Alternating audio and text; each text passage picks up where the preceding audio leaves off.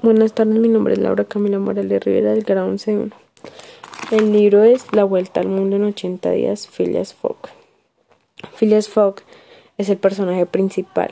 Él vivió solo, no tenía parientes, padecía una gran fortuna, era metódico en sus actos de carácter flemático, era tranquilo y paciente.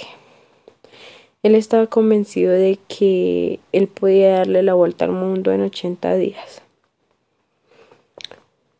Eh, una de las primeras partes que más me llamó la atención es que él en sí cree que que él sí puede en realidad llegar a darle la vuelta al mundo en 80 días.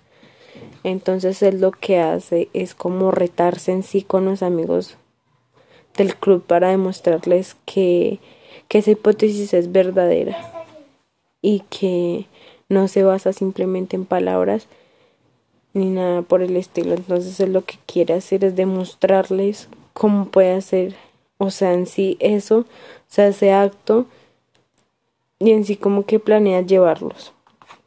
Otra es que es muy entregado a todo, así como se entregó a la empresa con todo el dinero y su corazón. Siempre, o sea, él buscaba como entregarse a todo al 100% y demostrar que cada cosa que él decía sí tenía una una verdad. Eh, otro es el efecto del Telegram. Fue fulminante para Fogg. Todos creyeron que él era hábil, el hábil delincuente que había burlado la autoridad. Todos siempre, o sea, fingieron y todos creyeron que él era un delincuente.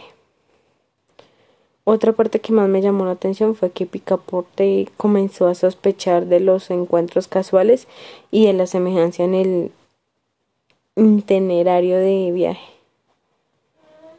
Y pues la invitación que les hago para leer este libro es que la verdad es muy chévere, su manera de escribir cada cosa y de expresar es interesante y ver cada expectativa en la que puede llegar cada personaje y, es muy chévere, o sea, saber qué pasa en cada cosa que ellos hacen y cada cosa que hacen en el viaje. Así que los invito a que lean el libro.